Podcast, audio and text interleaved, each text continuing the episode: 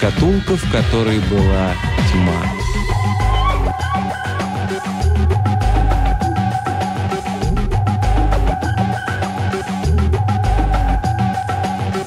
По мягкому песку, по самой кромке моря, шел, не оставляя следов, маленький мальчик. В ярко-синем, лишенном солнца небе кричали чайки, в несоленом море плескалась и играла форель.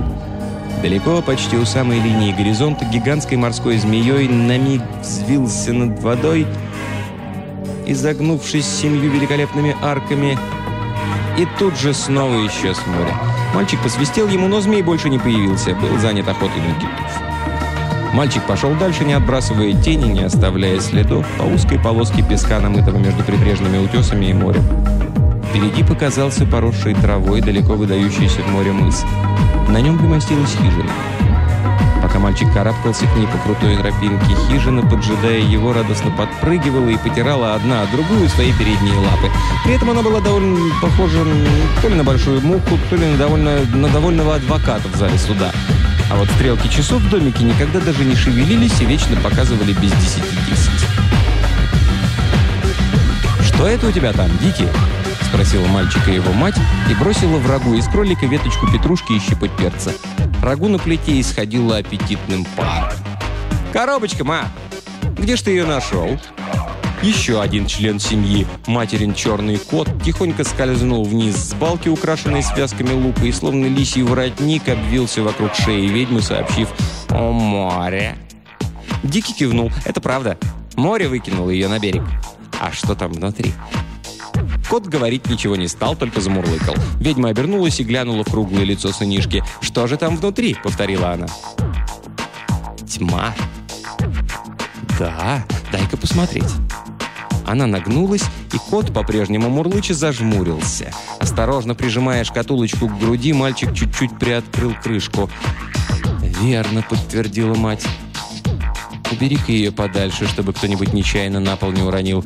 Интересно, куда этот ключ от нее подевался? А теперь беги и мой руки. Столик, накройся!» Пока малыш возился во дворе с тяжелым насосом, мыл руки и лицо, домик наполнился звоном обеденной посуды. Тарелок, вилок, ножей. Потом мать прилегла отдохнуть, а мальчик потихоньку взял с полки, где хранились его сокровища, отполированную морем и инкрустированную песком и ракушками шкатулочку и пошел с ней куда-то в дюны, в противоположную от моря сторону. По пятам за ним следовал черный материн кот, терпеливо пробираясь по песку между стеблями колючей травы. Тень была только у него.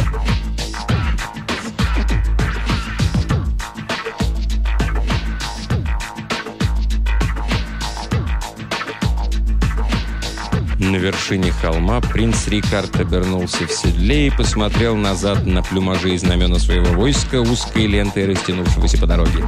Дорога вела от украшенных башнями крепостных стен столицы к морю. Правителем этого королевства был отец Рикарда.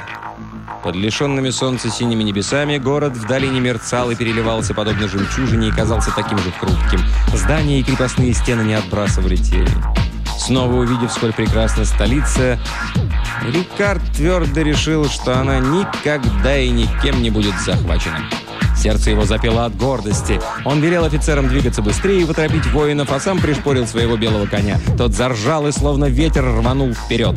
Грифон, любимец принца, с пронзительным воплем тут же спикировал с высоты, злобно щелкнув клювом прямо перед носом у жеребца. Он вечно дразнил его, успевая, однако, каждый раз увернуться, когда разъяренный конь пытался укусить Грифона за змеиный хвост или ударить своими серебряными копытами. Потом Грифон с чудовищным кудахтаньем и ревом совершил над дюнами круг и снова стремительно спикировал. Так он мог забавляться без конца. Опасаясь, что зверь переутомился еще до начала битвы, Рикард привязал его, и тот полетел с ним рядом вполне спокойно, то что-то по-мурлыче, по-кошачьи, то щебеча по-птичьи. Наконец, перед Рикардом открылось море. Где-то там, среди утесов, скрывался отряд врага под предводительством его родного брата. Дорога теперь шла вниз по песчаным дюнам. Море мелькало то справа, то слева, все ближе и ближе. Внезапно дорога кончилась. Белый конь взлетел на трехметровым обрывом и стопотом приземлился на песчаном пляже. Дюны остались позади. Перед Рикардом длинной стеной стояло вражеское войско, а в море виднелись три корабля под черными парусами. Его собственные воины пока еще не, не, не миновали обрыв. Один за другим скатывались они на пляж, и голубые флаги в их руках колыхал морской ветер, а шум волн заглушал голоса. Без малейшего предупреждения, без какого бы то ни было сигнала, оба отряда сошлись в рукопашную. С громким пронзительным воплем Грифон взмыл с воздух, выдернув из рук Рикардо поводок и, словно ястреб, разинув клюв, распростерши крылья, ринулся с небес на самого высокого человека в сером плаще, предводителя вражеского войска. Однако тот успел выхватить меч. И когда железный клюв Грифона, скользнув по его плечу, пытался достать горло, стальной клинок взлетел и вонзился в Грифоново брюхо, вспарывая его. Грифон конвульсивно дернулся, согнулся в потоке пополам и рухнул прямо на человека в сером, выбив его из седла. Чудовищный зверь беспорядочно хлопал мощными крыльями, пронзительно кричал и пятнал песок черной кровью. Высокий человек в сером, шатаясь, поднялся на ноги и, взмахнув мечом, отсек Грифону голову и крылья. Сам он ничего не видел из-за запоровшего глаза песка и заливавшей лицо крови, так что заметил Рикардо только тогда, когда меч уже завис над ним. По-прежнему молча человек в сером обернулся и своим еще дымящимся от крови грифона мечом отразил удар. Потом попытался рубануть по ногам белого коня, но это ему не удалось. Конь попятился, заржал и, встав на дыбы, ринулся на врага. Снова меч Рикардо блеснул в воздухе над головой высокого человека, и тот вдруг почувствовал, как руки его наливаются свинцовой усталостью, а легкие с трудом хватают воздух. Рикард пощады не знал последний раз высокий человек сделал выпад, и тут же разящий меч брата ударил его прямо в лицо. Он упал совершенно беззвучно. Коричневатые фонтанчики песка, взметнувшись из-под копыт белого жеребца, засыпали его распростертое тело, а Рикард, развернувшись, направил коня в саму гущу сражения. Вражеские воины упорно наступали, но ряды их редели. Их теснили к воде, и, наконец, последний, человек 20, рассыпавшись в разные стороны, что было сил, бросились к кораблям навстречу высоким волнам прибоя. Рикард громко приказал своим воинам собраться вокруг него, и все живые подошли к нему, перешагивая через трупы врагов, а тяжелораненые подползли на четвереньках. Все, кто мог стоять на ногах, построились у подножия дюны, на вершине которой стоял Рикард. За его спиной на волнах моря покачивались три черных корабля. Весла были спущены на воду. В полном одиночестве Рикард сел на густую траву, покрывавшую вершину холма, и закрыл лицо руками. Рядом с ним, словно каменное изваяние, застыл белый жеребец. Внизу молча стояло его войско. На песке у воды лежал с окровавленным лицом высокий человек, а рядом мертвый грифон. Чуть поодаль лежали еще мертвые, их остановившиеся глаза глядели в ясное небо, где никогда не бывало солнца. Легкий ветерок с шуршанием прошелся меж песчаных холмов. Рикард поднял голову. Юное лицо его было мрачно. Он подал знак своим офицерам, вскочил в седло и неспешно пустился в обратный путь к столице, не оглядываясь и не желая видеть ни того, как пристанут к берегу черные корабли, ни того, как его войско, окончив построение, двинется за ним следом. Когда оживший Грифон с пронзительным криком снова ринулся к нему с высоты, он привычно поднял обтянутую перчаткой руку, улыбаясь огромному зверю, который пытался угнездиться на запястье хозяина, хлопая крыльями, как курица, и вопя, словно мартовский кот. «Эх ты, непослушный!» — сказал Рикард. «Ну что раскудахтался? Ступай как своим цыплятам, тоже мне наседка!» Чудовище, оскорбившись, взмыло в небеса и понеслось на широких своих крыльях к столице. За принцем, немного отставая, тянулось его войско, но никто не отставлял на песчаной дороге ни единого следа. И позади светло-коричневый песок на берегу снова лежал плотным слоем. На нем не осталось ни единого следочка, ни единого пятнышка. Черные корабли с черными поднятыми парусами уже готовы были к отплытию. На носу первого стоял мрачный высокий человек в сером плаще. Желая поскорее попасть домой, Рикард свернул и проехал мимо хижины на, на четырех птичьих ногах, стоящей на мысу. Ведьма махнула ему рукой с порога. Рикард еще раз свернул, натянув поводья, остановился точно у ворот. Он смотрел на молодую ведьму.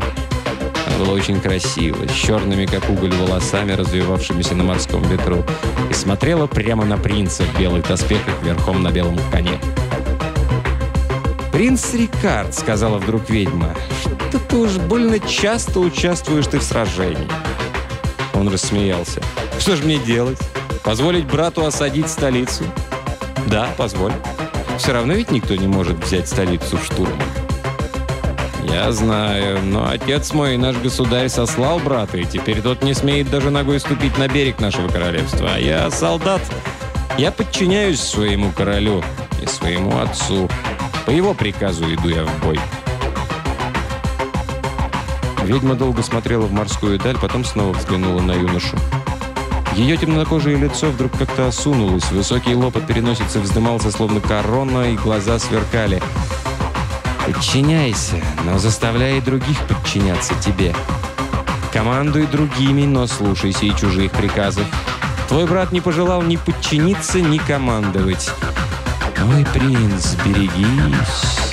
Лицо ее снова помолодело, потеплело и стало очень красивым. Нынче утром море дарит странные подарки, дуют странные ветры, трескаются мои магические кристаллы. Берегись. Мрачно, но благодарно поклонился он ей, пришпорил коня и скрылся вдали, весь в белом, похожий на чайку над длинной дюной. Ведьма вернулась в дом и стала проверять, все ли там в порядке. Летучие мыши и связки лука под потолком, котелки на плите, коврики на полу, метлы в углу, сушеные мухоморы и магические прозрачные кристаллы, которые сегодня вдруг все покрылись трещинами, тоненький серпик месяца, подвешенный к каминной трубе, древние книги и старинный ее приятель кот. Она еще раз все осмотрела, а потом вдруг выбежала на улицу с криком «Дикий!»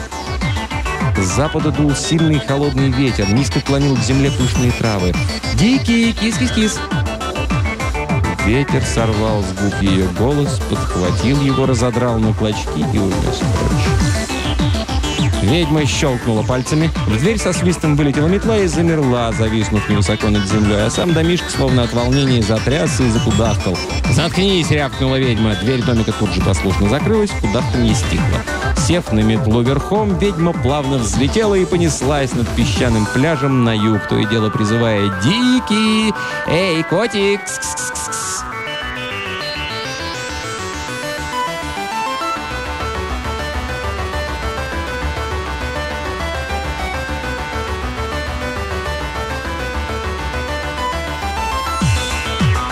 Молодой принц, нагнав свое войско, спешился и пошел рядом со всеми. Выйдя за последний поворот, они увидели внизу, в долине, столицу.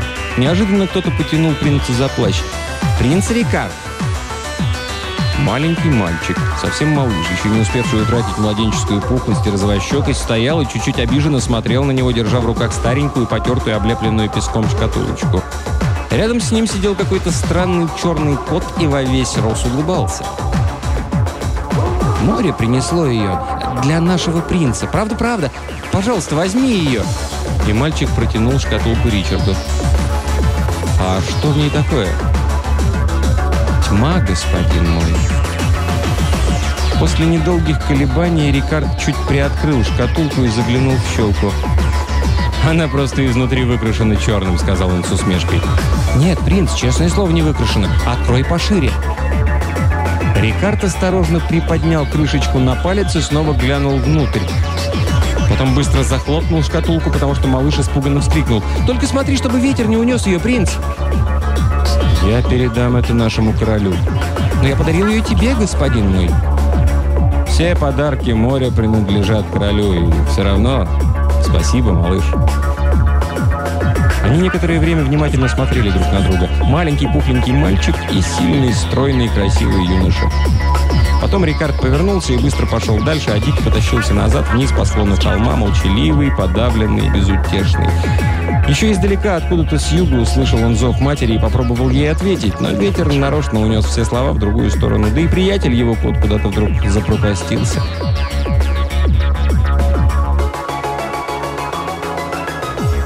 Бронзовые ворота распахнулись перед входящими в город войсками.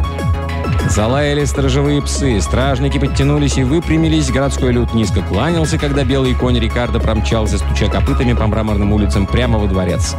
Там принц, как всегда, взглянул на большие бронзовые часы на самой высокой из девяти белых башен, украшавших стены королевского дворца. Недвижимые стрелки показывали без десяти десять. В тронном зале принца ждал отец – Свирепого вида седовласый человек в железной короне. Он восседал на троне, вцепившись пальцами в железные подлокотники, которые оканчивались головами чудовищных химер. Рикард преклонил колено, низко опустил голову и, даже не взглянув в лицо отцу, сообщил ему об одержанной победе. «Изгнанник мертв. Погибла большая часть его войска, остальные бежали на своих кораблях. В ответ послышался скрипучий голос короля, будто дверь отворилась на ржавых, давно не смазанных петлях. «Поздравляю с удачей, принц!» принес тебе подарок моря, мой король». По-прежнему не поднимая головы, Рикард протянул отцу деревянную шкатулку. Глухое рычание донеслось из пасти одной из железных химер. «Да это моя шкатулка!» Король так резко выкрикнул это, что Рикард даже на минутку поднял глаза и с изумлением увидел, что у всех химер оскалены пасти, а глаза короля яростно сверкают. «Потому-то я и принес ее тебе, о мой король». «Она моя!» Это я подарил ее морю, я принес ему этот дар, а море выплюнуло его обратно. Король долго молчал, потом сказал, как бы чуть смягчившись, «Что ж, возьми ее себе, мой принц. Морю она не нужна, мне тоже. Теперь шкатулку в твоих руках. Храни же ее закрытой. Храни ее закрытой, принц». Рикард, по-прежнему не поднимаясь с колен, еще ниже склонил голову, рассыпаясь в благодарностях, потом поднялся и пошел к дверям, так больше ни разу и не посмотрев на короля своего отца. Когда он спустился по ярко освещенной парадной лестнице, офицеры и придворные сразу же собрались вокруг, как всегда готовые расспросить его о результатах битвы, пошутить, поболтать и выпить. Но принц прошел мимо, не сказав ни единого слова и ни на кого не посмотрев. В полном одиночестве направился он прямо к себе, бережно прижимая к груди шкатулку. Очень светлая, Лишенная теней окон комната его была вся разукрашена золотом, топазами, опалами и другими каменьями, но самой большой драгоценностью здесь были горящие живым пламенем свечи, но и пламя недвижимо застыло над золочеными подсвечниками. Принц поставил шкатулку на стеклянный столик, небрежно бросил плащ на кресло, отстегнул перевязь, сел и вздохнул – из спальни тут же превращился, стуча когтями по мозаичному полу, грифон. Положил тяжелую голову хозяину на колени, ожидая, чтобы тот почесал его покрытый перьями загривок. А еще по комнате, тихо ступая, ходил огромный кот. Тот самый ведьмин, с черной лоснящейся шерстью. Рикард не обратил на него ни малейшего внимания. Дворец был полон всяких животных. Котов, собак, обезьян, белок, молодых гипогрифов, белых мышей, тигров. У каждого придворного имелось, по крайней мере, дюжина ручных зверьков. У каждой дамы непременно был свой собственный ручной единорог. У принца же только грифон. Он всегда помогал Рикарду в бою. Он был, по сути дела, его единственным, никогда не задающим лишних вопросов другом. Принц почесал Грифону за гривок, поглядывая на него и ловя ответный взгляд любящих золотистых круглых глаз. Время от времени Рикард посматривал на шкатулку, спокойно стоявшую на столике. Ключа, чтобы запереть ее, у него не было. Где-то в одной из дальних комнат тихонько играла музыка. Нескончаемое монотонное переплетение звуков было подобно журчанию воды в фонтане. Принц обернулся и посмотрел на каминные часы. Их золотой прямоугольный циферблат был отделан синей эмалью. Часы показывали без десяти десять. Время вставать, снова надевать перевязь, созывать войско и отправляться на битву. На родную землю возвращался изгнанник, одержимый намерением захватить столицу и предъявить свои наследные права на трон. Его черные корабли под черными парусами должно отогнать прочь от берегов королевства. Братья неминуемо должны сразиться. Один из них пасть в бою, а второй спасти город. Рикард нерешительно встал, и Грифон, разумеется, тоже немедленно вскочил и завилял змеиным хвостом, готовый идти в бой. «Ну хорошо, пойдем», — сказал ему Рикард, хотя голос его прозвучал невесело и холодно. Он пристегнул меч в разукрашенных жемчугом ножнах, а Грифон, посвистывая от нетерпения, потерся клювом о руку принца. Но принц не обратил на своего любимца внимания, он очень устал. Странная печаль, невнятная тоска снедала его, но от чего он грустил?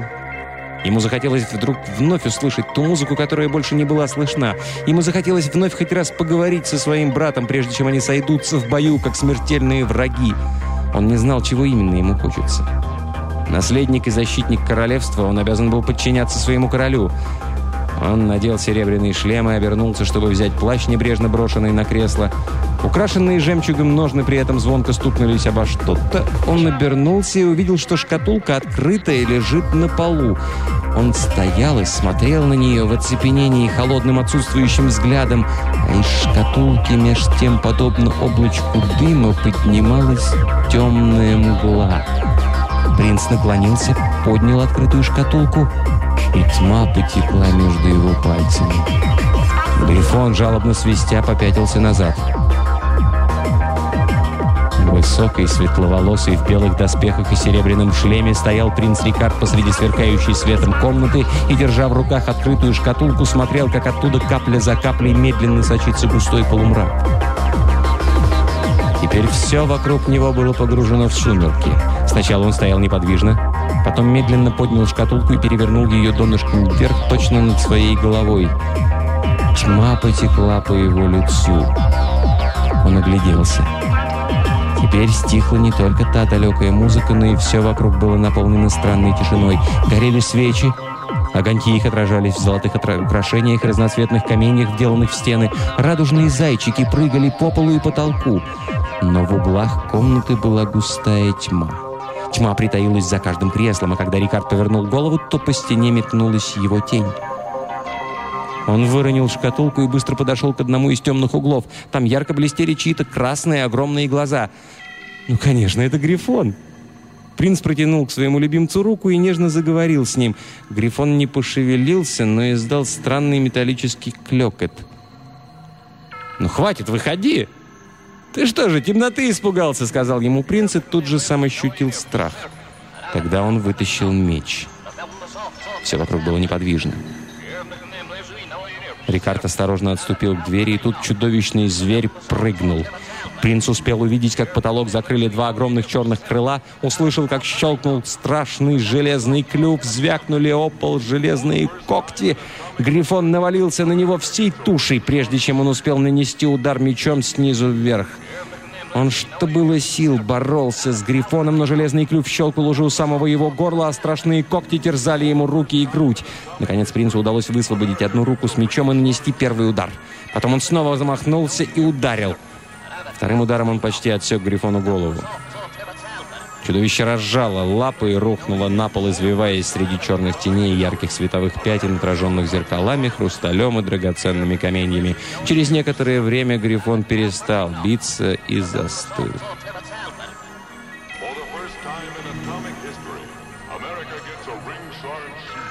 Рикард со стуком уронил меч на пол. Руки принца были покрыты коркой, его собственной запекшейся кровью. В комнате с трудом можно было что-либо рассмотреть. Мощные крылья Грифона загасили, сбив на пол почти все свечи. Горела только одна. Принц ощупью добрался до стула и сел, жадно хватая ртом воздух. А потом сделал то же самое, что и тогда, после сражения на вершине дюны. Опустил низко голову и закрыл руками лицо. Вокруг стояла полная тишина. Последняя свеча слабо мерцала в золотом подсвечнике, свет ее отражался, дробясь в гранях топазов и аметистов, украшавших стены. Наконец Рикард поднял голову. Грифон по-прежнему лежал неподвижно. Под ним на полу натекла целая лужа крови, такой же черной, как та, собранная в комок тьма, что была в маленькой шкатулке. Железный клюв чудовища был разинут, открытые глаза напоминали два красных камня. «Он мертв», — сказал негромкий голосок, и вошел ведьмин кот, осторожно пробираясь среди осколков разбитого вдребезги стеклянного столика. «Теперь уже навсегда. Послушай, принц». Кот сел и аккуратно обвил хвостом передние лапки. Рикард стоял неподвижно, с отсутствующим выражением лица, пока какой-то странный звук не вывел его из глубокой задумчивости. То был слабый звон, раздававшийся совсем рядом — Потом вдруг в башне высоко над дворцом прозвучал глубокий глухой удар колокола, эхом отозвавшийся в каменных стенах дворца, в ушах принца, в его крови. Часы на башне били десять. За дверью вдруг послышался топот. По коридорам разнеслись чьи-то голоса, чьи-то испуганные крики, заглушая последние гулки удары колокола. Там словно метались насмерть перепуганные животные. Кто-то к чему-то призывал, кто-то спешно отдавал приказы. «Ты опоздаешь на битву принца», — сказал кот. Рикард, пошарив на полу, отыскал в луже крови в густой тени свой меч, пристегнул его к перевязи, накинул плащ и пошел к двери. «Сегодня будет настоящий полдень», — сказал кот ему вслед, «и будут сумерки, и наступит ночь. И тогда один из вас вернется домой в столицу» ты или твой брат, но только один из вас принц. Рикард на мгновение застыл, как вкопанный. «А светит ли там, снаружи, сейчас солнце?» «Да, сейчас светит». «Ну, тогда все хорошо». Тогда все это было не напрасно, с облегчением вздохнув, сказал юноша, и, открыв дверь, прошел по залитым солнцем светом, залам и коридорам дворца, где царила паника и суматоха, а следом за ним двигалась его черная тень.